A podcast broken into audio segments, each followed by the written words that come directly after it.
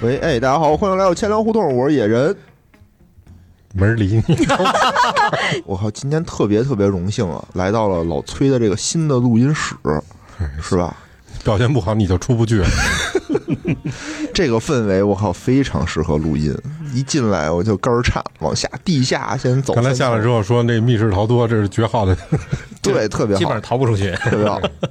第二特别荣幸啊，就是跟这个蔡老师第一次见面，哎哎，过来一起跟我们录一期这个硬核的金融知识的节目，嗯，就知道你那儿枯竭了，你知道吗？然后我们给你找一个大神本身来，太感谢了，太感谢了，哎。第三点呢，就是跟这个雪莲老师特别荣幸的能一起录一期节目。哎呀，终于提到我了！我觉得钱粮胡同是个好地方。我遛弯儿的时候，就是我脚还没有崴的时候，遛弯儿常常遛到钱粮胡同。是吗？千粮胡同里住的很核心，这钱粮胡同里有几个特别著名的景点儿，特别值得去看。我不知道和您这个电台有没有什么关系？一点关系都没有。没关系。算了，翻篇儿算我没说。你们这俩住在皇城根儿的，就到这儿谝来了呗，就是你们二环里的做呗，这都是。嗯我就觉得那个蔡老师，我觉得特别要隆重介绍一下。就是最近几年吧，就常常听到一个词儿“比特币”，也不知道这币长什么样儿，我也没摸过，我也没见过。嗯，送你一个，真的呀？不要。送一个我淘淘宝上买的，当年。完了呢，这个从今年过了春节，完了嗯这就老上热搜。哎，除了一些明星的那些捡孩子的事儿吧，完了就是那个这比特币的事儿了。大涨啊。哈，完了你就发现这比特币 怎么这么神秘？后来我就想，我跟这比特币离得太远了。嗯，结果有一回我就突然想起来，不远，不远，我就认识一个生活唯一的一个活着的，我认识的能聊天的，有电话的。我就快了，我觉得。其他买过比特币的可能都不跟他联系了，已经。对，都对然后跟我联系呢。这个蔡老师是真有比特币。嗯，真有，好几年前，蔡老师跟我说：“哎，说雪莲，现在有一东西挺有意思的，你要有闲钱儿没事儿啊，你可以买一个玩玩。”他就跟我讲了，我想想在烤羊腿的一个饭饭局上，但是吧，我也没当回事儿。我一听，什么一一个 一个摸不着，对，就伟哥那儿，啊，一个看不见摸不着，也没有重量的一个币。要八千块钱一个，八千块人民币呀、我都能买个苹果手机了。我买它干嘛呀？哎是啊，吃完那顿饭说傻才买它，我当时就就回来我就跟我们家人说，我说我说蔡老师，我才知道是个隐形的富豪，真有钱。嗯我说人家花钱买那个看不见的东西，哎虚拟货币。是，我说真是胆儿够大的。我说但是没关系，哪天蔡老师要被骗了，如果万一这是一个金融诈骗，哎，我们管蔡老师饭，对吧？没热的有凉的，是是起码就是能管饱。我真是心这么想的，就是蔡老这个太，感动了，我现在都非常感动。然后就这他们几年的光景啊，就眼看着每年我们都要，平时虽然也聚，但聚的少。每年过年的时候，我们和蔡老师还有蔡老师几个好朋友，我们都一块儿吃饭，没错儿，每次都在那个烤羊腿店，然后回一回蔡老师汇报一下，哎，比特币你们买了吗？我们都没吭声儿。蔡老师说：“我跟你说啊，现在已经一万了。”我心说从八千涨一万，没涨多少啊。蔡老师说：“美金，八千人民币改一万美金。蔡老师，我插一句，你你知道为什么今天雪莲来吗？嗯，是因为听说您晚上管饭，这都到这个程度了，没事啊，没有热的还管凉的还管不起呢。嗯，是我本来听说说，哎呦，上来就让人家管饭，我觉得不太合适啊你。现在一听理所应当。当，这没什么不合适的。本来我呢是在比特币八千块钱一个的时候呢，哎我是打着谱是管蔡老师后半辈子的饭。嗯现在我就觉得我后半辈子可能有着落了，就就真的后来再吃饭，蔡老师就说了：“哎，你你你们都买了吗？你们买现在买来得及啊，来得及啊！现在是两万两万美金一个。然后今年过年的时候，咱一块儿吃饭，嗯我特清楚，两万五美金一个。然后我说那我买不起一个呀。蔡老师说买半个也行啊，买零点一个也行。我说怎么买呀？蔡老师给我讲半天。后来呢，我们就真的特想买零点一个，特别想买零点一个。嗯嗯结果后来发现买不了，那也买零点一个，不必须得使安卓手机，嗯嗯，特别神奇。苹果也行，安卓方便一些。您还不够那点蒸馏水呢，好家伙！然后就是为了买这个比特币，我还得再买个安卓手机。嗯后来我一想，哎呀，算了算了，这个为了点醋还得买个螃蟹。后来今天蔡老师说多少钱一个了？六万美金一个，美金，气死我了！你这买啥手机也买了是不是？你先一边生会儿气去，咱们问问彭远啊，彭远，您这做金融的，播客对，就没聊点比特币的事儿吗？聊过呀，就是昨天那个听友还艾特我呢，啊，说你知道吗？你如果上期录节目，因为我们之前聊过一期关于数字货币的，哎，如果那时候你买了，嗯，现在已经翻了六倍了。六倍，对，然后我当时就回听了一下啊，凭我的记忆，我记得当时在节目里特意叮嘱听众，嗯。就不要买这个玩意儿。是，我说这什么东西啊，就感觉那么不靠谱，就大家就算了，别买。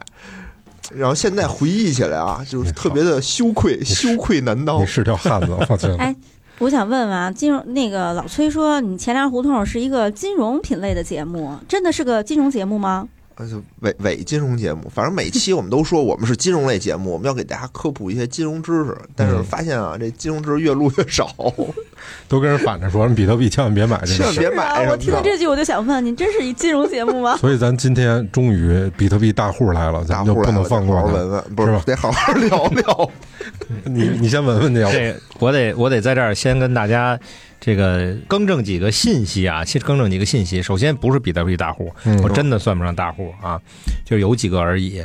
那第二个呢，我也也是就是玩比特币非常早，但是没落下的。嗯呃，基本上没落下的原因呢，就待会儿咱们就说到了啊，这就两个重要原因啊，待会儿就说到了。我呢也是十几年前，嗯，那那会儿比特币是九百块钱人民币一个，嚯，九百当，时我都能买得起。当时我有一个朋友啊，从国外回来跟我说说这个，哎呀，蔡老师，你那个借我十万块钱。我说借十万块钱干嘛呀？他说我要买比特币。我说比特币是什么东西啊？来来来，你坐下，我跟你说。他就把这比特币跟我说了一遍。嗯，我听完了以后，我第一印象就是，我觉得这个东西嗯，逻辑上是说得通的。哦哎，呦呵，对我说那那这样吧，我说也别借你十万块钱了，你我借你十万块钱投资，那赚了算你算我的，对吧？嗯咱也不好分啊。嗯你干脆就把我这十万块钱帮我买成比特币吧。嗯，这是我第一次买比特币，十万块。钱买比特币，九百块钱一个的时候对，那可是，那你那个朋友并没有买自己的比特币啊？有啊，他买了，待会儿咱们就说到了。气死我了！这跟朋友还有关系吗？你会算算账啊？九百块钱一个比特币，蔡老师买了十万，你竟然关心他朋友有没有买？对于他朋友想跟他借钱买你啊发不，了财，我跟你说。然后，然后呢，我这个这个朋友特别有意思啊。哎，他当然，因为他是带我进比特币这个圈的，但是嗯他手里头其实是有很多的。嗯然后有一段时间，比特币在就是刚出来不太久的时候，它就有疯涨的那个阶段。嗯涨到什么程度呢？就涨到有一次我跟他出去吃饭啊，然后下车的时候，他把我这车门梆一关，我挺新的一辆车啊。嗯，然后我说你轻点儿我再给你买一个，都豪成这样，豪成这样。啊！然后后来过了两三年倒霉了，你知道，全赔进去了，一点没剩，因为他做杠杆，然后哎还欠了我挺多钱，当时，嗯。然后就跟我说，哎呀，我当时真应该给你买一辆，好歹咱落一辆，哦。呃，但是后来呢，就一点点就都还都还给我了，我觉得没有欠条啊，然后也没有这个任何的字据，都是哥们儿，嗯。互相信得过，把钱也都还给我了。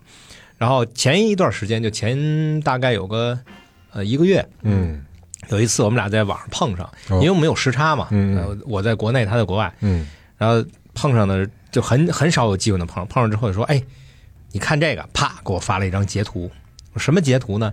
说这是咱俩当年玩比特币的时候的账单儿就是你有多少个，我有多少个，这账单儿这账单上有多少个比特币呢？当时我们俩俩人加一块儿有七千个，哎呦，大概是三个亿，三个亿的美金吧，现在算起来，嗯。当然，你不用 AU 啊，现在我手里都没有了。为什么没有了呢？嗯，对，有两个原因，就是说玩比特币，比特币没攒下的是两，一般都这两个原因。嗯第一个原因呢是人性的问题，嗯因为比特币初期，包括现在，其实波动也是比较大的，比如说是今天就上了百分之五，百分之五对他来说都是小波动，那这个一下上一下下，很多人拿不住，不管是亏了受不了，还是赢了受不了，害怕，他都是拿不住。嗯这是第一个人性的原因。第二个就是身边有个女人一直碎碎念。哎呀，哦亏了拿出来吧！你不拿出来就亏没了。要不然你说，哎呀，那赚了，赶紧买房子，买这买那吧，就留不住。也有可能是他旁边有一个电台一直跟他说不要买，不要买。我对对对我比较倒霉是什么呢？我那点比特币当时确实还数量还可以，啊但是并没有涨多少的时候。嗯你想，我大概是在嗯也是也是大概得六七年前嗯做生意，当时需要这个本金，哦我就把比特币取出来，然后就投资了。结果后来大家也知道，这个一八年时候金融风暴，哦，然后虽然没赔，嗯。但是呢，就等于就没比特币就没了，就变成现金了。嗯嗯，所以这几波大的就都没赶上啊，哦，手手里就剩点零零零零零零散散的啊。但是比特币这个东西，我一直在在跟身边的朋友在讲，嗯。就比特币到底是什么东西，但是大家好像还一直都不理解，就是这虚拟的是什么玩意儿。所以要是今儿感兴趣呢，就跟大家简单聊一下。聊聊聊聊，咱们纯粹啊，就是用老百姓能理解的话和老百姓的话，完全跟技术没关系，跟大家聊聊，我觉得能把我讲明白了，那就都大家都明白了，就没有人不明白了。好吧？先说这个比特币的起源，嗯这个比特币起源是很有意思的。那年我怎么遇到这个比特币呢？我这朋友怎么跟我讲？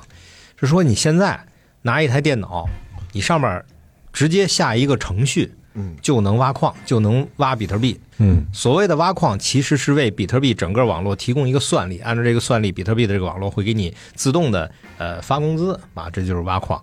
那么你就可以拿到相应的奖励。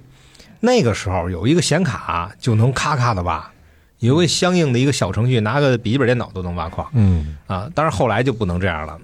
那个时候就曾经出过一个非常有意思的天价披萨，呃，我忘了具体是多少多少钱买的了，就是那是比特币用来买东西的第一单，哦，就用几千个比特币，好像是买了一张披萨一。张披萨，对，就是到目前为止全世界最贵的那张披萨，几千个比特币买。鬼那肝儿都颤了，几千比特币买了一披萨，对但是这是它的第一个应用，也是非常棒的一个开始。嗯但是比特币最早，好多人问我说，比特币是是哪儿发行的？哪个银行的？或者哪国的？嗯，最最常问的就是哪国的？这不是美国人弄的吗？这不是日本人弄的吗？这不澳大利亚人弄的吗？在这儿得跟大家说一下，比特币本身没国界，比特币就像网络黄金一样，它就是一个现实存在。就我问你说，黄金是哪国的？你你很难说黄金是哪国的吗？全世界的比特币也是如此。那么发明比特币的这个人，他自己在网上留了一个署名，嗯，而这个署名叫中本聪。对，但是中本聪这个署名并不代表什么，因为到现在没有人知道他是谁。是谁不知道他是对，也不知道他是哪国人。嗯这名字听着像日本人，但其实也不一定。也有人说他是澳大利亚人，都不知道。但是这个人非常的聪明，非常的厉害。他做了一个数学模型，这个数学模型是自动运行的嗯，其实是一个账本，哦就是自动记账系统。嗯那这个账本的特点是什么？就是我把它做出来之后，我把它放到网络上，然后跟大家讲说这是一个好玩的游戏，大家一起来玩。嗯如果你想参与我的游戏，你注册之后你也成为矿工，也可以提供算力给我们，嗯给这个全网。那么在你的计算机上就会出现一个跟我计算机上一样的副本，嗯一模一样。好，这个时候我就问你，现在谁是中心？很难说了吧？因为原先我是中心，因为只有我一个。当咱俩一样的时候，你是中心还是我中心？好，这样的人出现了十个、一百个、一千个、一万个的时候，谁是中心？没有中心，大家都一样，嗯一模一样。嗯这就是所谓的去中心化。嗯那这个账本就是在所有的人的账上都记着一模一样的账。那如果这样的账本多到我们现在其实已经无法具体的知道数据了，全球的这个呃能挖矿的计算机上都有完整的副本。嗯那这个记账系统记的是什么账？记的就是所有的比特币的账。嗯所有比特币有多少个呢？在整个的这一个呃比特币的呃世界里有两千一百万个。嗯，这是死的数，对，这是个死数，也就是说全挖出来是两千一百万个。嗯啊，但是这两千一百万个是可以无限分割的，嗯你可以有半个，你可以有零点五个、零点一个都可以。嗯嗯所以它并不是非要以一个比特币做一个单位的，嗯哦，这就不行，咱俩凑零点一，咱俩凑零点零零零一个，那也是可以还的。真不够那点蒸馏水钱呢，好家伙，但是呢，这你说到这个，待会儿咱们再聊，因为它有个手续费问题，嗯所以这零点零零一个，它不一定是最值的 手续费问题。那于是呢，这个比特币就这么诞生了。诞生以后，大家都是拿它当做一个游戏，嗯在自己的计算机上，哎，运行这个程序，提供一个算力，然后就开始挖矿了。那在计算这个挖矿的过程中呢，呃，这个编码者在里边就写了很有意思的几条规则。嗯那第一条规则呢，就是当所有的计算机，就是有咱们程序的比特币程序的计算机，有百分之五十一的人统一更改了一个数据，嗯这个数据就更改成功了。哦，也就是我给你打了一个比特币过去，嗯如果全世界的计算机百分之五十一个计算机都记录了这一笔过账嗯啊，并且承认它，那么它就成功了。嗯，所以如果你想把比特币的网络毁掉，你就得同时把全世界有比特币的计算机的百分之五十以上，啊，都把它同时的黑掉。嗯，并且把它们数据改成一样的，你才有可能把它的整个这个网络、啊，相当于是把网络给破解了。那几乎就没这可能。嗯，对，所以这个就是我回答大家经常提的问题，就是它的安全性问题。嗯比特币的安全性就是这么保证的。那第二个是什么呢？就是整个比特币的网络嗯是没有任何一个人是中心的，也就是说，比特币没有发行者，它不像说是银行，银行说我发行一个货币，然后你从我这儿取走，你可以留你的资料什么的，嗯。说万一有一天你把密码丢了，OK，你到银行柜台来，我给你重新重置密码。比特币不是，比特币因为没有发行者，也没有银行来管它，所以如果你把比特币搁在自己的钱包里，不是在平台上，搁在钱包里，你把它丢了这密码，嗯，那么这个比特币你就永远都取不出来了。但是呢，这个比特币所有人都能看到，那儿有一个钱包，里边有多少比特币，它是透明的，嗯那就是拿不出来。嗯，那这个比特币就相当于废了。对哦所以整个比特币网络，现在如果大家都是听金融的朋友啊，你就会知道它是一个通缩的货币啊。如果它是货币的话，是通缩就是它会越来越少，永远不会越来越多。嗯这个通缩非常可怕，怎么可怕？我记得呃，之前有这么一个新闻啊，就是有一个有一个朋友，嗯他在比特币初期，就是刚出来的时候，做了一档视频节目，专门介绍比特币。啊，于是呢，比特币网络里的很多的朋友就，哎，这个人不错，做的节目很好，就给他打赏。打赏的时候就用比特币打赏，嗯，打赏了多少个呢？大概是七千零几个，打到他的钱包里，那么也不值多少钱嘛。他就把这个比特币的钱包的密码就锁在自己的一块硬盘里，他是个程序员，呃加的密也非常厉害啊。嗯也就是你你这个密码十次如果都没输对的话，它自动就把里边数据都销毁了。现在它已经试了八次了，嗯，那么这七千多个比特币，你就可以算到啊，现在值多少钱？呃，六万美金一个，嗯，嗯，哥们儿毁的肠子都青了，还还有两次机会，还有两次机会，我这哥们儿现在也不敢动了啊。那如果他这两次再输错了，啪锁掉了，那么这一波比特币这七千多个，你就可以看它飘在天上，永远在那儿。还有一个呢，是有两个也是特别好的朋友，嗯，哎，这他们对这故事我听过，对你听过，嗯。这两个人呢，就是都相信比特币的原理，它会一直会涨，但是呢，他们又不相信自己的人性，嗯。因为人太容易就是被这个特忽上忽下的这种嗯。币值影响到，拿不住，这财富就没了。所以呢，他们俩一共有两万多个比特币，搁到一个账户里，密码一人拿一半儿说必须咱俩同时同意卖才卖，然后去世了一位。于是这两万多个现在还在天空中飘着呢。所以，像每年这样丢失的比特币就不计其数，有一个具体的数字啊。那这么算起来，你就会发现，比特币越来越值钱，跟它通缩也有关系嗯啊，这是它另外一个特点。然后再有一个特点呢，就是比特币它只是一个记账系统，所以在整个币圈这个世界里啊，其实呃，咱们一说币圈，跟币圈相对应的还有一个链圈，嗯，叫区链。块链嘛，币圈跟链圈是两个圈子，人也不一样啊。区块链就是你看刚才咱们说的，其实比特币也是区块链产物，它是第一个区块链产物，就是区块，就咱们每一个电脑里都这么一个块儿啊，把这些块儿都连在一起，区块链啊，就是区块链，然后练练 住你的块儿，就很简单。那就说到底这个币圈这个币有几种？嗯有很多种分法，有各种技术的、协议的、什么这个智能合约的等等各种的分法。但是老百姓看啊，其实我觉得以我个人来看，就分三种。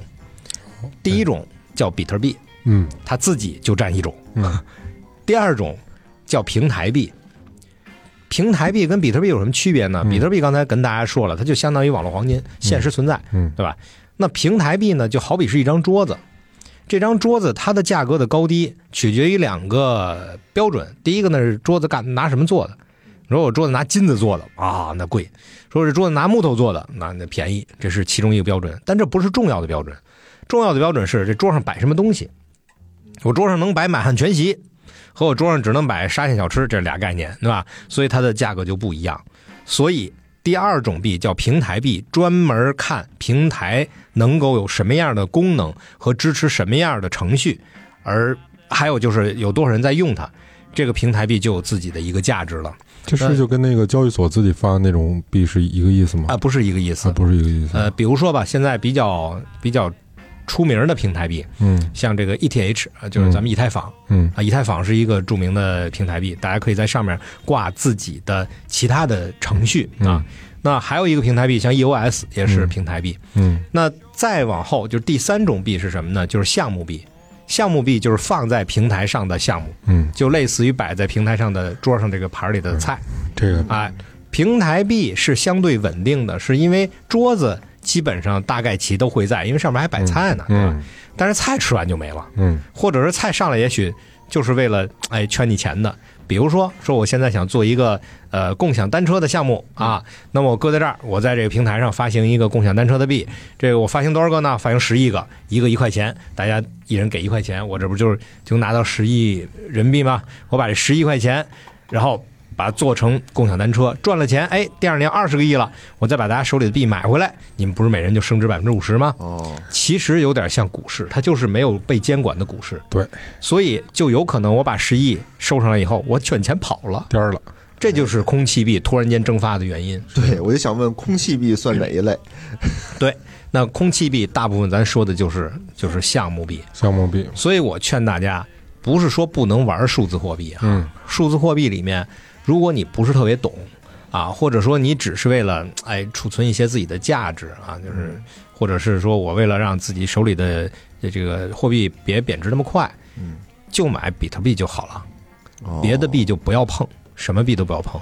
而且在以往的金融实践经验中，你会发现有一个大家心里固有的经验是说，如果有一个金融项目，他跟你说每年的收益率能超过百分之二十五，甚至三十，甚至五十，那他就是骗子，因为不会有那么快产生那么多价值。嗯但是当比特币出来以后，他会告诉你百分之五十、五百都可以，而且它是真的，嗯它真的能让你每年百分之五百的涨。这个时候就出现一个问题啊，最大问题就是，那真的所有的币都是这样吗？肯定不是，不是。是的，但是因为比特币的出现，嗯，让很多人就放松了警惕，就认为像比特币这样的都挣钱，可能性都是有可能的，只要数字货币都是这样的。在这里郑重的跟大家讲，不是。啊。当然有很多的空气币在刚一上市的时候都百分之百甚至百分之几百的涨。啊，那都是圈钱的过程，嗯。涨到一定程度一下就不值钱了，一分钱都没有就破发了。嗯。那在大家这个玩数字货币的时候，如果不懂，我就是第一个建议是只买比特币。嗯那当你对它比较了解了，然后你也经常在在这个币市里头在看，呃，你觉得还有一些把握了，可以入手一些呃平台币，嗯啊，但是项目币尽量不碰。咱不是说所有项目币都是假的，但是尽量不碰，因为水太深了。我觉得大家就没有这种去去去分辨这个的能力，对吧？就当时我为什么不推荐这种币？为什么我？当时为什么那个我心中自己心中的担忧是什么？我待会儿再说吧，先让蔡老师接着讲啊。呃，其实其实大概的结构是这样，哦所以在你做这个比特币的时候呢，你就会发现比特币在初期刚出来的时候，它的这个涨跌幅特别大。是，对，其实原因很简单，就是一旦有人进来炒币，因为他们是做投呃做投机嘛，相当于，那他就会用杠杆儿啊。对，在这儿就再要提醒大家一下，如果你不太懂，你可以买比特币，你可以留着它，但不要做杠杆儿。嗯哎，这个是这个，对，因为比特币的币值目前为止虽然已经相对稳定了，但是呃，在一天之内涨跌超过百分之二十的机会还是非常多的。嗯，甚至超过百分之三十，所以这个时候你要用杠杆就特别容易爆仓，一爆仓就分文无有。这个我中间插一句啊哦，咱必须得问一下雪莲，你知道什么叫杠杆吗？资金杠杆什么意思？我正想问什么是杠杆呢？你看那个彭源给解释解释，就是你借钱，就是你比如说你没有这么多钱，但你去借钱去买这个资产，就要加杠杆。比如你有一万块钱，你又借了五万块钱，然后你去买这个东西吧。这个时候，你如果买一万块钱是你自己的钱的时候呢，就是涨了跌了都是你自己的钱，大不了就赔光了，最多最多赔光了，对吧？最多你就赔一万吧。赔一万，嗯，但你一加杠杆可就不一样了。就是那五万就是那杠杆儿，那五万就是那杠杆儿，因为我借你的钱，我不能赔钱啊，对吧？嗯，当你跌到把你自己的一万块钱本金跌跌没了的时候，我就得强制的给你平仓，把我借你的五万块钱给我还回来。嗯其实你和就没有翻盘的资金了。你比如说你自己是一万块钱，很有可能我就拿着它了，嗯，对吧？我两万块钱的时候我买的，我跌到一万块钱了，我拿着它，它可能还能涨到六万，你就赚了。但你一下你借了五万块钱，你跌到一万五的时候，我没算啊，我没算，你跌到一万五他基本上糊涂了，我觉得。对吧？我就不能让你再跌了，我就强行把你这个钱给你给你卖了，然后把钱给我，你还有你一分钱都没有了，你还拿再再涨到六万，跟你没关系。我我捋一下啊，嗯，有一东西，比如这杯子嗯，一万块钱哎，一个，嗯我现在有一万，我能买一个，说这能挣钱，哎我现在想买十个，是但是我只有一万，我就去借九万块钱是，买了十个杯子，但是它后来没涨价。它跌了，跌到两千块钱一个了。哎然后，比如我跟老崔借了嗯。九万块钱，哎老崔就把我这十个杯子都给我卖了。哎，你这么说吧，你你这个这个思路是对的，但这个思路容易闹混。嗯。这么说吧，比如这杯子是一万块钱，嗯。你花一万块钱买了一个杯子嗯，它跌价，它就跌没了，这一杯子还是你的，嗯。对吧？它也不会跌成零嘛，对它以后涨回来的还是你的。嗯。但是说你有一万块钱，这杯子是一万块钱一个，嗯。但是呢，你跟人对赌，你说我买十个嗯，我给你一万块钱，你把这十个给我，嗯它只要跌百分之十，我的钱就没了，我就赔给你了，我不要了。嗯但是它要涨了百分之十，你就得按照百分之十乘以十给我钱。所以呢，你要是买，比如说你买涨，那么你花这个一万块钱，你说我买涨，然后拿了十个杯子过来，这杯子如果真的涨了百分之十，那你就相当于一下涨了百分之百。对，但是如果要是跌了百分之十，你就一分钱都没了，杯子也没了。杯子也没了。所以每一天，你看，在整个这个数字货币的网络上都会报、说，今年有呃，今天大概爆仓了多少钱？你就拿今天举例子吧，大概是三个多亿美金，就是爆仓的人啊，啊，两万八千多人爆仓，今天哎呦妈呀！对，就是每天都是如此。就这两万八千多人都是借钱买东西，他不是借钱，他就是买一杠杆，就像我刚才跟你说的，我加一杠杆啊，三倍、五倍或者十倍的杠杆，嗯那一爆仓就一分钱都没有了。那当然不是说可以光买涨，你还可以买跌。嗯说我现在买的不是涨，我买的是跌，它只要跌百分之十，那我就能赚这百分之十的对十倍。但是如果它要是涨百分之十，我这就没了。那但是因为比特币的这个上下浮动特别大，你比如说它突然间往上涨了百分之十五，一下跌下百分之二十，你就上下都没了，我我记得啊双爆仓。对，我记得是去年年底、今年年初的时候，一新闻看的我当时就是心里特别不舒服。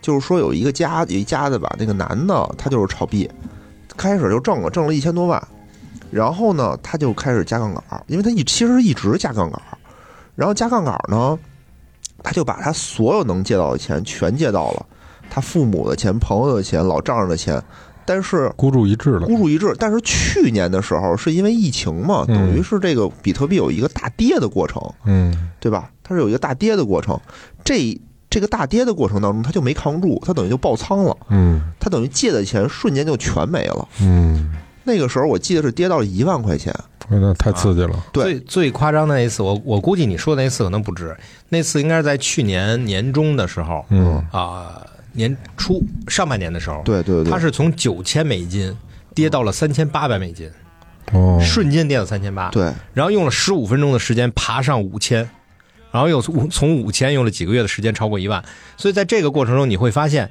从九千跌到三千八，你加几倍杠杆都是，只要加杠杆必完蛋，对啊，就全没。然后，但是如果你说我我买的是跌呀，可嗯十五分钟之内从三千八要涨到五千，你还是爆仓，你你根本就操作没有操作的机会一个小时你就没了，就什么都没了。然后最悲剧的是什么呢？他所有钱都没了，而且他可能也不会干什么别的了。他等于是有这种大富，就人生啊，就这种我大起大落。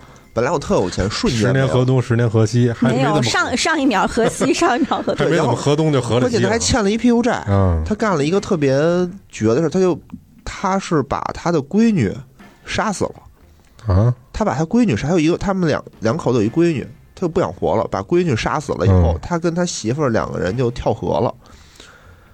这有点那个明崇祯皇帝明思宗的那个意思。然后他媳妇儿死了，他被救上来了。那你说这，你说还不如死了呢，对吧？嗯嗯你说何必救他呢？他救上来了，救上来以后那怎么办啊？人民政府得判他呀，嗯你这故意伤害罪嘛，相当于是。嗯然后反正我看那篇报道的时候，觉得我靠，这玩意儿，你说是比特币的错吗？也不一定，对吧？你炒杠杆，你炒了一个炒什么都有可能。炒了一个这个波动非常大、风险非常大的东西，你你造成了这种人间悲剧。是不是有一波人专门就是靠这个分析数据，然后买买涨还是买跌？关键就是这是不是就叫投行啊？关键在于 是不是在那个币圈里，这种分析是没有用的。没有用的，对，因为在其他的领域里，你比如说你做的是股票，那么股票根据你这个这个企业的今年的财报，你可以分析出怎么样，或者说它可能有一个什么政策会有影响，它都是有可能有原因的，你能预判。但是币没有，这是第一。第二是币市没有没有关门这说，它二十四小时不休市，就永远转着，因为它是全球的。嗯，那第三个是什么呢？是没有涨停板，没有跌停板。对哦就是它是随时无限制的涨跌。刚才咱说的一半儿，就是在初期的时候，为什么是是这个幅度特别大？嗯，是因为它整体的，就是整个币市所占的呃价值空间很小。嗯所以比如说你现在手里有一亿美金，你就可以操纵整个币市。嗯，你先买十倍跌，然后你啪一砸一砸盘跌下来了，你赚了十倍。然后你买涨，然后一买马上买上了，又拿走十倍。所以里外里你能赚很多钱。嗯但是如果说这个盘子足够大，比如说石油，你哦十亿美金够干嘛的？嗯对对对对对，你根本就砸不动。嗯但是随着币市被大家认识，随着全世界的人都在玩比特币，甚至有一些国家现在都在开始玩比特币，嗯那么它的整体的盘子大了，大到什么程度呢？目前应该是超过一万多亿美金了。对，现在整个数字货币是两万多亿美金，那比特币占百分之六十到七十，所以在这种情况下，你再想砸这个币市就个人是没戏了。嗯除非是大机构，但是再过一段时间，连大机构都没戏了，因为没有那么多钱砸不动它，所以它就会越来越平缓。嗯但是它为什么会突然涨得这么快，涨得这么高？最开始的时候是是个人在玩，就是大家都是个人在玩的，里边没有机构，那是一个大家不不被看好的一个东西。但是突然有一天，机构明白过来了，这个东西已经可以投资了，于是就有大的像这个灰度这样的机构进来，他一进来就把整个币市的价值炒上去了，因为它是吸纳了很多的资金过来嗯投在币市里。可是只有一个机构进来，你觉得其他机构会不进来吗？嗯，都闻到味儿了。嗯那资本的嗅觉是最灵敏的，于是就有 N 多的机构就冲进来了。所以今年涨得这么痛快，从去年下半年到今年，主要是因为机构进驻。那他们如果都进来，就会造成两个结果。第一个结果是比特币的这个价值猛飙嘛，这个是大家可以可以理解的，因为它整个的呃扩大了，整个的这个价值存储空间扩大了。那么第二个呢，就是呃它的价值会趋向于平稳，因为它盘子太大了。那么再下一次，如果还有猛飙的机会，可能就是国家进入，就是一些以政权为单位来进入。为什么会有国家进入呢？其实大家可以理解，就是国家是政权，嗯但是在某一些地方，国家是以经济体作为单位的政权。你比如说在非洲一些地方，那可能这一块是一个经济体，那这个经济体就是一个政权。如果这个经济体你把它理解成机构，那它冲进来是非常有可能的。嗯因为它不是主流经济体，所以它就叫光脚的不怕穿鞋的嘛。嗯啊，那主流经济体可能对这对这个数字货币是有一些呃不喜欢的，因为它不受控制。嗯但是我是非主流的，反正我他妈也也控制不了它，对吗？然后你们都你们都控制我，我干脆我要脱离你们的控制，我就加入。但是兄弟可 干得出这事儿来，对，如果要是这样的这个主权类的嗯经经济体，然后加入的话，就会进一步推高它的价格。啊，但是这里边也会有很多的风险啊，包括政策风险，嗯包括资金流动风险。最大的风险可能就是你被黑钱去连带连带的这个风险。对，因为它是不受控制的，因为它就是黄金嘛。有人说说的比特币，它就是罪恶的源泉啊，好多这个呃地下暗网用比特币，什么买枪用比特币，什么卖毒品用比特币。没有比特币之前用的是美元，你为什么不说美元是是罪恶的源泉？没有美元之前用的是黄金，你怎么不说黄金是罪恶的源泉？那要这么说的话呢，什么都是罪恶的源泉，嗯对吧？那你以前难道咱们现在用的货币没没有没有做过非法的事儿吗？只要有货币，他就一定做过非法的事儿。嗯货币是没有罪、没有属性的，看谁使它啊，对，干什么。就是看他你拿它干什么。嗯所以呢，比特币在在最近一段时间里的猛涨，其实就代表了它被更多的呃经济体接受的一个过程。当然了，如果国家有政策对数字货币啊有一些管理的话，那当然作为我们是必须要，这真的是啊，要必须要听从政策管理，因为它有可能是你最大的风险。哦，嗯，就是说不让你买了，你也买不了了，不？因为我记得也是前两年有一次大跌，就是因为我国颁布说这个比特币是非法的嘛。其实那次特别有意思，嗯，那一次呢，嗯，是首先是个大跌，接着是一个大涨，涨到了十三万人民币一个，嗯当时从从多少啊？反正很便宜的一个价。是为什么呢？挑战法币的地位吗？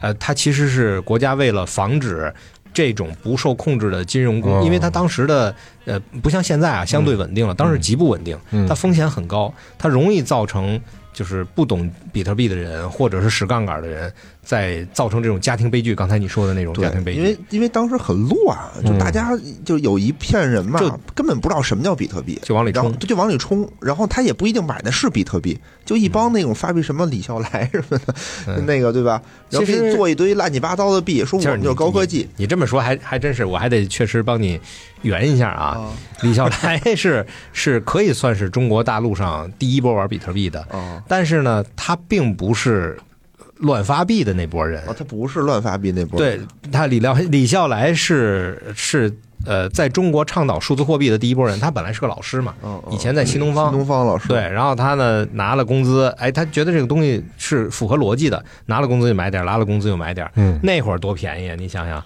所以到后来他手里的比特币就足够多了，然后就他说话就相当于能够影响整个币市了。嗯那这个比特币在那个时候的风险，主要是对于普通人的金融风险，就是你不懂，你进去，然后啪，你你又没有这么大的抗风险能力，嗯一下跌百分之五十，跌百分之六十，你受不了啊！这样的话，它会让社会不稳定。所以国家当时的政策是说，我们不能够让我们的金融系统和比特币发生直接关系，嗯也就是比特币不能通过银行买卖。对，然后我也不承认比特币的货币属性，到现在也不承认。比特币只是叫比特币，嗯，但实际上它不是货币，嗯它只就是说，在咱们中国不能拿比特币买披萨。你在哪儿也不能拿比特币买披萨。那你刚才说的那个天你可以认为那叫物物交换，啊，我给你解释一下，待会儿啊，我给你解释一下为什么不能，你就知道了。待会儿再说，因为你用的是买字儿，对嗯对，它不叫买。我要说那个换，哎，嗯，就相当于我拿一麦克风，我换你一个披萨，哎，可以啊，啊，是这样嗯。所以比特币在中国的属性，它是一个网络存在的虚拟物品，嗯嗯也就是说它并不是货币。而且我记得当时啊，有有一波，就是就各个那种写字楼里都会有那么一家到两家挂牌，说我在做一个什么什么数字货币的项目。嗯，就是当时对，就当时就非常的疯狂。后来等于是国家又一棍子全打死了，说你我也不管你是什么比特币也好，什么东西也好，就但凡这种数字货币的项目嗯，都不行，都是非法的，而且工商注册，然后这种这种这种办公室的出租，明显规定，就那种共享办公室就严禁租给这种什么挂牌说我要做什么什么币的这种，就就绝对不就一竿子全都打死了。因为这个东西没，它不像说是那个 IPO 上市啊之类的，它有一个特别成熟的监管系统我。记得当这个没有说淘宝上多少钱就能买一份白皮书，这个白皮书 就特别那所以个。这样在这种情况下，你会你可以理解啊，如果你是政府，你也会这么干的。嗯因为我没有一个特别好的一个监管系统，而且我还监管不了，因为它不是中国的，对，它是全球的。如果我监管不了，它又会造成这么大的伤害，然后又会对社会这个稳定造成伤害，我只能就别做。这是我我唯一可以做的就是这样。所以国家这么做其实并没有错。你要是是哎国家的决策者，你也会这么干。对，所以对于普通老百姓来讲，就还是刚才咱们那句话啊，就是第一，你要是非要买，只有比特币，别的不要想；第二，不要加杠杆，嗯嗯那不要加杠杆嗯，这是最重要的两点。谦儿哥说这特别有道理，因为我还认识点这币圈的人，我认识那帮都是以福建为主的那帮人，所以不是那做什么交易所呀，就是这种发公司币嗯嗯对的。，第三就是拿住了。嗯。哎，我我想给这个那个雪阳老师解释一下啊，说嗯为什么这个比特币它不能买披萨？嗯这也是我为什么当年特别不看好这个东西的一个点，嗯因为我可能也是就是陷入了说这个东西是一个币嗯啊，的这么一个逻辑里头它当成货币属性了，是对，因为我觉得这玩意儿太难用了，因为你把它当成一般等价物就行了。对，哎然后还不是黄金黄金算是是吧？你说黄金是不是一般等价物？是啊，是你拿黄金买一 piece 我看看。啊，也是没法要。你没法弄。嗯当时我是什么呀？我好奇，我就拿出五百块钱来说，在当时的那种交易所去去交易比特币嘛你个。穷样，你拿出买了，我当年买了，我就为了试玩嘛，你也是曾经？就五百块钱那，我也不知道几个，因为当年也是两万块钱一个。那你算吧，哦五百人民币是多少个？我也算不明白了不。如咱这儿蒸馏水呢。是 两万美元，两万美，元就前年，呃，两万美元就是最近，就最近嘛。不不是不是不是，去年是去年是有，我记得是有几年，就是有一有一次是瞬间就冲到了两万，然后就跌下来了。是的，是的，就那个时候，啊我就说买一点试试。其实我不是为了挣钱，我就为了感受一下嗯这个交易的过程。但当时我交易的这个过程就非常的痛苦，因为它特别的难。当时就是，当时你得去交易所去买，要不然你不知道跟谁交易。这是我的第一个疑问。对，都说比特币是去中心化，对吧？那我这个交易所可是中心化的。嗯，那我去中心化的东西，我必须得到一个中心化的地儿去交易。那它怎么去中心化呢？其实它没去中心化，它其实去中心化了，嗯，因为比特币本身是去中心化。对，它本身是对，但是交易所呢，就相当于你去农贸市场，然后我现在跟你说，白菜是去中心化的，因为全全中国都有，你在哪儿都能买到白菜，没有一个白菜是 是中心化的白菜，没人发行它。但是呢，你就非得说，那我要去菜市场才能买着白菜，所以它是中心化的，这就说不通了。嗯，反正当时你你首先啊，因为这个菜市场就这个这个东西啊，在国内是一非法的，就是你国内它不承认有这网站，它一境外网站，嗯，它的安全性我也是打一问号。当时叫什么币安啊什么的嗯，现在你就知道币安是非常安全的。啊，然后当然当然我也不懂啊，然后上去上去的交易过程也非常的有意思，不是像淘宝似的说你交钱他给你货，不是这样的，划拳呀你们？就是当时是怎么着？当时是你你他有一大堆卖家对吧？你说 OK 我要跟你交易，他会给你一个微信号，嗯，微信号呢会告诉你啊，你加这人微信，但是呢你在那上面不能提一句说跟币有关，你不能提这个字儿就，你只能说默默的给他转点钱，他在那个，然后你把截图传到那个网上，对吧？说我交易完了，然后那个人再把币从那个那上面再给你。我说这叫什么事儿啊？这偷摸的，是不是？他万一那人不给我，或者是怎么着，就就就不太好弄。所以这个呢，就得跟你这个解释一下，嗯你买叫法币对数字货币的过程，嗯，不是在交易所完成的。对，是也就是说，交易所只做币对币的交易。嗯，如果交易所做币对法币的交易，它就违规了，哦，因为国家不允许币和这个法币进行交易。嗯嗯，所以呢，交易所只是给你提供了农贸市场的场地，你去找那个人，你跟那个人去交换，跟我没关系。对，对但是如果你拿币跟币买，你可以在我交易所里，这不违规。对，但问题是，比如说我给他转了这个钱，他不给我币，这咋整啊？其实交易所为了解决这个问题，已经收了那个卖币的押金了。哦，就他还是有一定保证。对，如果不收押金，他在你你的那农贸市场上你看不见他。哦，然后呢，我这个交易过程是什么样的？首先我得先下一软件儿，这个软件叫做电子钱包，对吧？这个钱包里你有一个密码，有用户名，相当于你在那儿输了你的用户名密码，相当于你登进去，你那儿有一余额，你有多少个币？这个时候他给你的时候呢，是怎么给呢？你把你这个地址、用户名啊，类似给他，他说 OK，我给你打过去了，你就等着吧。你你你你能接受到一条 OK，他给你打过来了。但这不算完，因为它是这种去中心化的嘛。刚才这个蔡老师也说，它有 N 多个钱包，它得慢慢确认，慢慢的确认全球51全球个五一个确认了以后，这个钱相当于才归你，对吧？所以它的交易过程极慢。我当时就想啊，如果说我拿这个东西去买东西，那得多买买不了啊。我说买麦当劳，我等半天儿可能才确认得了。我才能把这汉堡拿，我饿死了。当时，啊，现在不是这样了，现在的情况是，就是你在呃注册你的钱包的时候，嗯钱包和你在平台上账户是两回事儿，嗯，钱包是在你那儿的，跟谁都没关系，跟平台也没关系。是，但是如果你说我在平台上买，他直接让他给我打到平台的我的钱包里，嗯。这个钱包是平台的钱包，其实。嗯。那这个币是从卖给你币的那个人，他从他平台的钱包打到你平台的钱包，他并没有百分之五十一的人确认，他只在平台内流通，对，所以他会当时到账。当时他是打给我嗯个人的钱包的，但是打给你个人的钱包时间虽然长点，现在可能六七个小时才能确认，但是实际上是非常安全的，是因为这跟平台没关系，平台倒闭了跟你也没关系。对我当时就觉得这平台倒闭了，现在我就问你一个问题：嗯现在你要买一块黄金，嗯买一块黄金啊，嗯，那你是在街上就能买到吗？肯定不是啊，你也得去银行菜吗？对，或者去菜百。好，如果你去菜百买一块黄金，嗯就是买一整块黄金，你还要鉴定它是不是九九九的。对，对，那你把这块黄金交了钱到拿回家需要多长时间？也得几个小时，啊，对对对，对吧？也得几个小时。对对对你把这黄金拿过来，你再去卖，几个小时都卖不出去，是因为你还得重新让人去鉴定这个黄金的真假。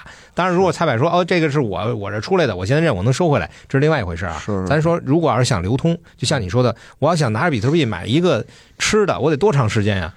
比特币就不是用来买吃的你把比特币把它认为是黄金，你只要跟黄金一对等，你就会发现它比黄金要方便的多。你看，首先来讲，你不用那么长时间去买这个黄金，嗯对吧？第二就是这个黄金不是说你买完就在国内就在手里，你拿不出去，不是，它在天上。是。第三，可以无限分割。第四，不用鉴别真假，一定是真的。如果不是真的，它不能互相打，嗯，是，它是一个数字的，所以而且它不怕，就是现实中不怕说的被人偷走，嗯，那除非你自己把那个那个钱包密码让破解了，嗯。或者说你忘了，对对对，所以跟黄金比起来，它是黄金的属性，嗯，但是它完全超越了黄金的方便的程度。嗯，你需要花的时候，你永远都不会花比特币，嗯而是花法币。你把它换成法币，当然现在也不是这样了。现在你看，像那个特斯拉，现在允许用比特币直接买特斯拉。哦，对，在很多的国家，比特币可以直接买房。嗯，这个所谓的买，就像刚才你说的，它是带引号的买，并不是买房，是交换，而是换房。嗯，那个房到你手里的时候，在在房产这个交易这一块写的是赠送，嗯，对吧？哦我送给你了，然后比特币你送给我了，是这么一个关系。那那个价格是实时价格吗？比如说我现在你们俩在商量好了呀？十六点四十分的时候，这一个比特币可能是六万美金，到四十一分的时候，可能就是六万七美金。所以你在买 心脏病都发了，不是啊你你这个你就进了另外一个怪圈了。你是拿比特币换还是拿法币买？嗯，你要是拿法币买有这问题，是的，但你现在用的是比特币换，咱说好了就是十个比特币。嗯，你你还有可能跌呢，对啊，还有可哦能你双方承担这个风险嘛。是，那越哎有点往后可能意思，越往后可能就越平稳了，就没有这个问题了。我觉得彭源你得向你的听众道歉，我郑重的向大家道歉。真的耽误多少耽误大家挣多少钱？你我觉得 蔡老师无聊说的对，就是投资不要听野人的。嗯，蔡老师，您说说现在就比如现在啊，我们现在屋里坐着几个都想买比特币，我们怎么操作这个过程啊？这个对不起，这不能在这儿说。对，这个违反政策。当自己然，自己查去，啊，对，自己查。呃，当然了，在这儿呢，我可以跟大家说几个这个注意事项嗯啊。注意事项的，第一个就是我们的比特币存在哪儿了。如果你在平台上买了比特币，那么在平台上会有一个呃法币对比特币的一个一个位置。那你相当于买完了以后，它是在你的平台、你的钱包里。这个钱包并不是你的，是平台上面你的钱包，就像是在体育馆里头有你一个存衣服的柜子，嗯但那柜子并不是你的。嗯，如果体育馆倒霉了，就咵炸了，这个柜子就没了，对吧？嗯但是如果说你买到了自己的钱包里，让人打到你自己钱包地址里，那就是你的，这个钱包永远都不会丢嗯啊。所以这是一个分别，你要你要弄清楚。那么第二呢，就是呃，密码在密码验证器，呃，很多的钱包或者是平台支持谷歌的密码验证器。这个密码验证器呢，相当于你第一次用的时候，它是一个二维码，拿密码验证器啪一扫，那这个验证器就会蹦出一串数字，半分钟换一次，就跟咱们银行那个 U 盾一样。嗯，嗯但是这一个就是你扫的那个二维码就出现一回，哦，所以在出现二维码的时候，你先别着急扫它，你一定把它截图保存下来，嗯，因为有一天你手机丢了，你可以拿另外一个手机再扫这二维码，还能拿到你的验证器。哦，这个太否则你手机一丢就就没了，我靠，这太这是这是一个急急死很重要。了，我的第！二个呢，就是还有一种方法，是你把它验证下来以后，这个验证器啊，它不是出现了一串那个数字嘛，一直在变的数字，你用另外一个手机也下载一个这个谷歌的验证器，然后把两个同步，你就同时拥有两个一样的验证器了，一个手机丢了，另外还有，所以一定要做这么一个备份，要么就是存那个二维码，要么就是就是备份一个验证器，这俩这个非常重要。如果你要是仅仅是在平台上说出现了问题，还好，因为平台是中心化的，嗯你找平台，你验证就是我，我丢了，你能不能再给我个密码？是有可能能找回的。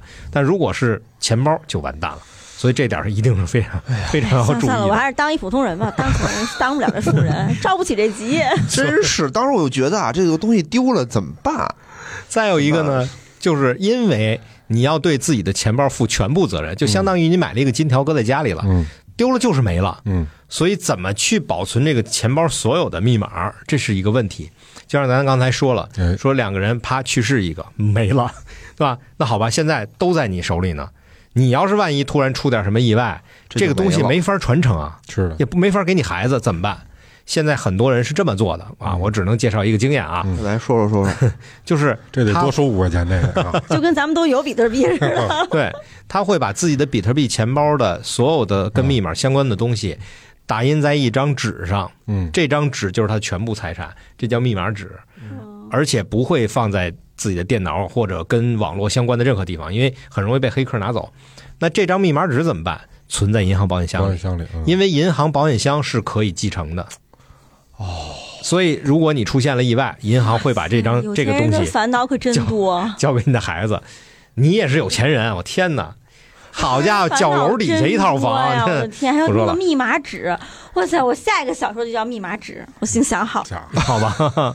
所以这个是非常重要的一点，大家一定要注意啊！就是嗯你如果有很多的比特币做一个密码纸，你刚才提到李笑来，像他们这样的大佬都是这么干的。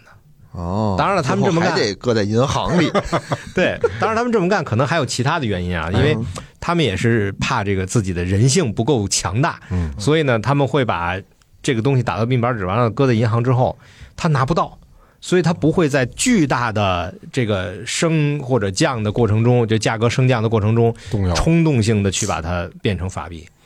啊，有一年就有一个大佬就这样，他把那个密码纸搁在香港的一个银行里，然后他在美国，然后突然出现了巨大的波动，百爪挠心啊，你知道吧？就就没办法，他动不了啊。打一飞机就要回去，结果，因为他那个波动都是几个小时之内就完成了，瞬间。对嗯，然后 他就躲过了一次不小心被拿出来的风险，这嗯就飙升。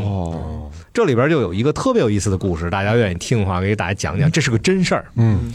呃，说起来呢，这应该是在两三年前，我那那年我正好在西雅图办事儿，嗯。然后半夜的时候，西雅图半夜就是这边的白天嘛，嗯。然后就接到朋友一个电话，啊，出大事儿了，太牛了，出了一件电影级别的大事儿嚯啊！后来我把这写成了一个故事，哦是怎么回事呢？有一帮黑客，他们攻陷了一个特别著名的平台，哦就像你说的币安那种平台啊，特别著名的平台，他把这平台整个密码都破解掉了。破解掉之后，就相当于他站在了一个金库的门口，嗯所有的柜子都是打开的，你随便拿。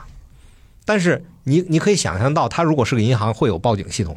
你站在这儿，你看到这些金子，你会怎么办？如果你是个坏人，你肯定直接拿手拿走了。对，但是你冲出去，顶多你就冲出去一次，你不可能都搬走。嗯啊，但是这帮黑客没这么干，他们做了一个特别牛的举动，就是他把这个最大的这个平台攻破了。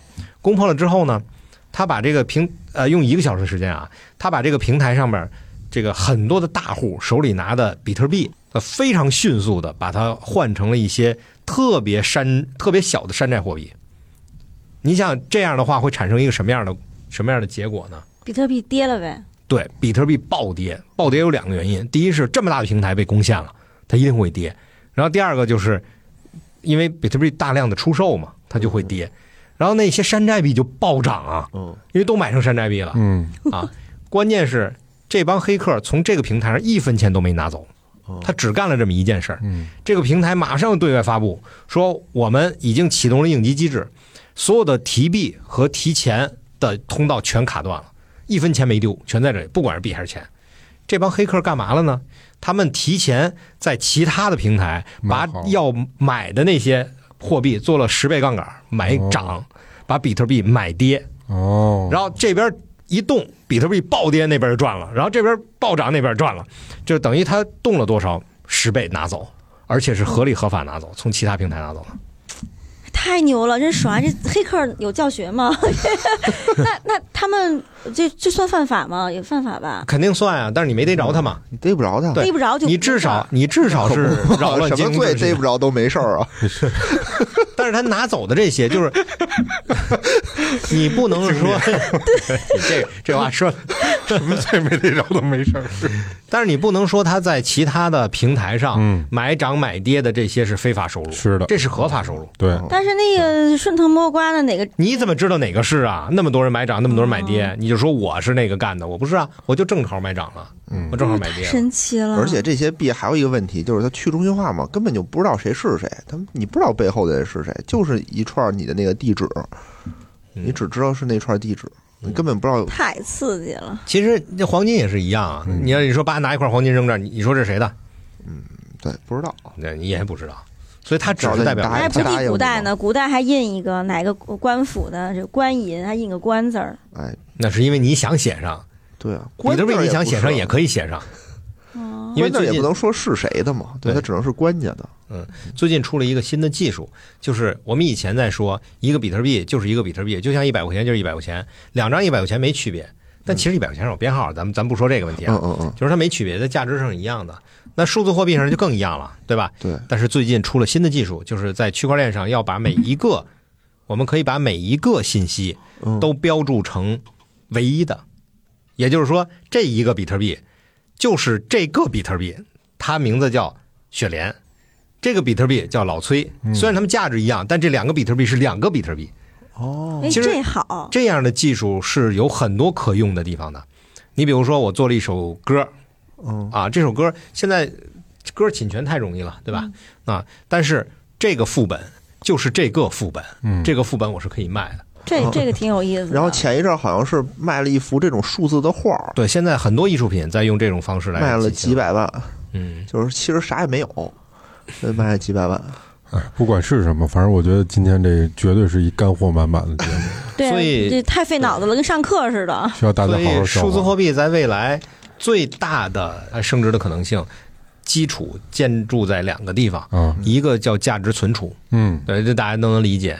然后再一个就是应用场景，嗯当它的应用场景越来越多的时候，它就会充分发挥自己的价值。但是什么时候是头儿？很多人都问我这个问题，说到底什么时候的头儿？它最终能值多少钱？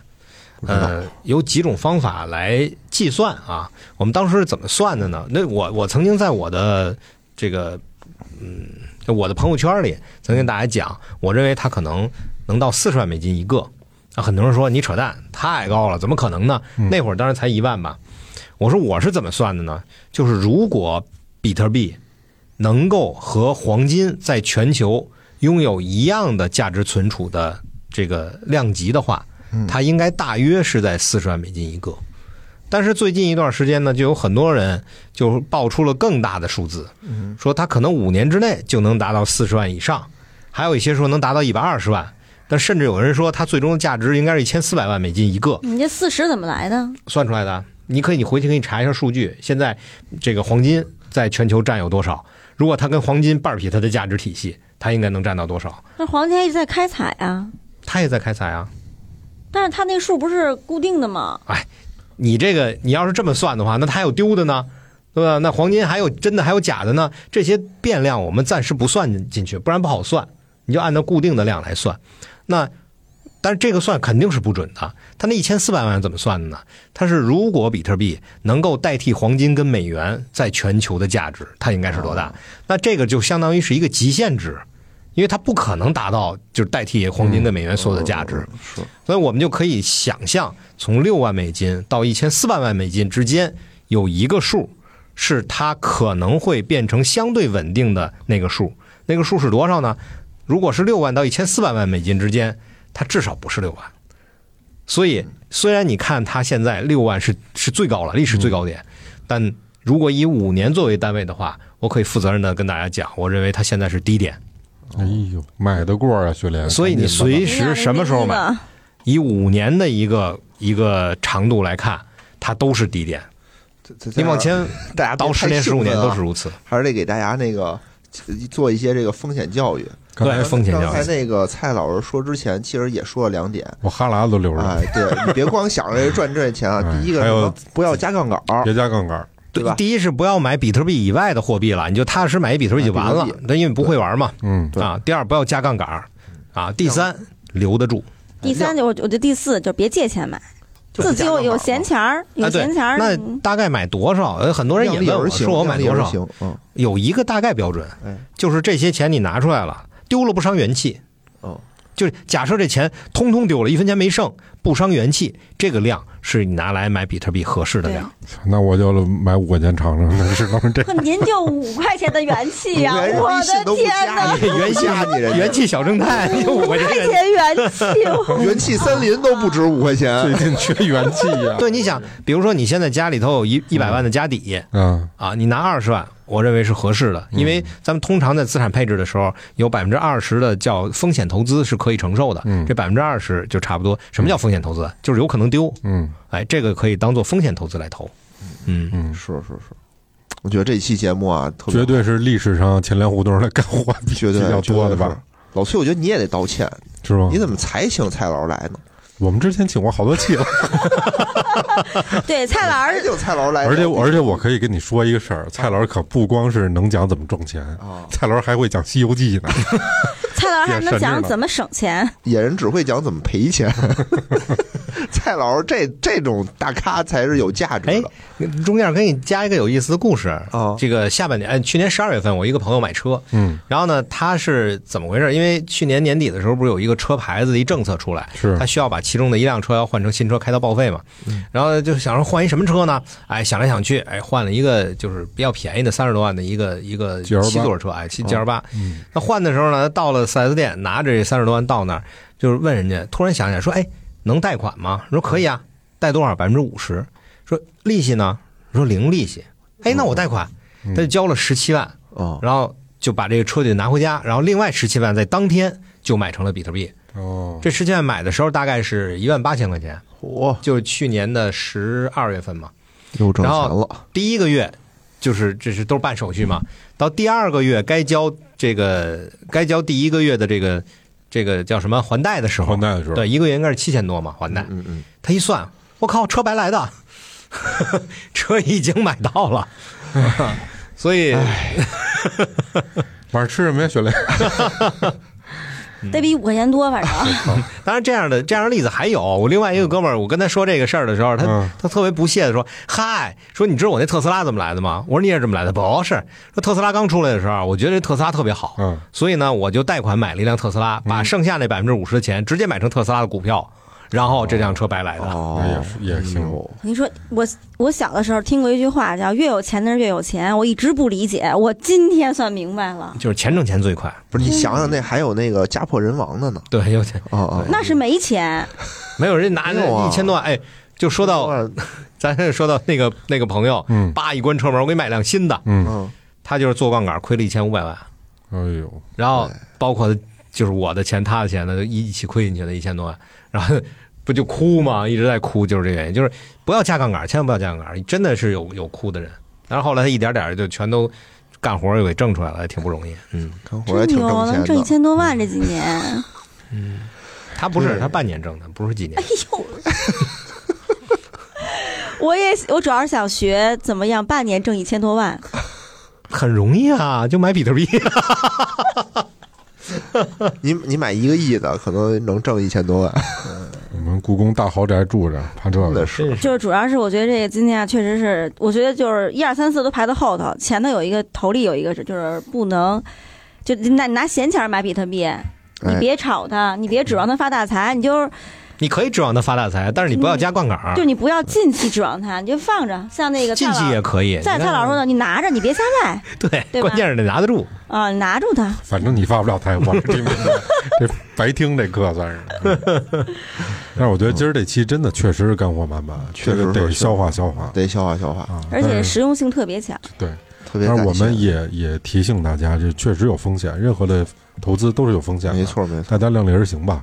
嗯行行好嘞，那咱们今儿这期就这么着，就这样感谢蔡老师。感谢蔡老师，最后谢谢谢谢。做一个小广告哎，啊，因为今天是三台联动的，关注一下钱粮胡同，关注一下能力有限和蔡老师的千家讲坛。对，谦虚的谦，千家讲坛，谢谢。好，拜拜那这样，拜拜，，再见。